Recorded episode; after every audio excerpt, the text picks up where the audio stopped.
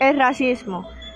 El racismo se considera toda distinción, exclusión, restricción o preferencia basada en motivos de raza, color, linaje u origen nacional o étnico, que tenga por objeto o por resultado anular o menoscabar el reconocimiento, goce o ejercicio en condiciones de igualdad de los derechos humanos y libertades fundamentales en las esferas política, económica, social, cultural o en cualquier otra esfera de la vida pública. Gracias.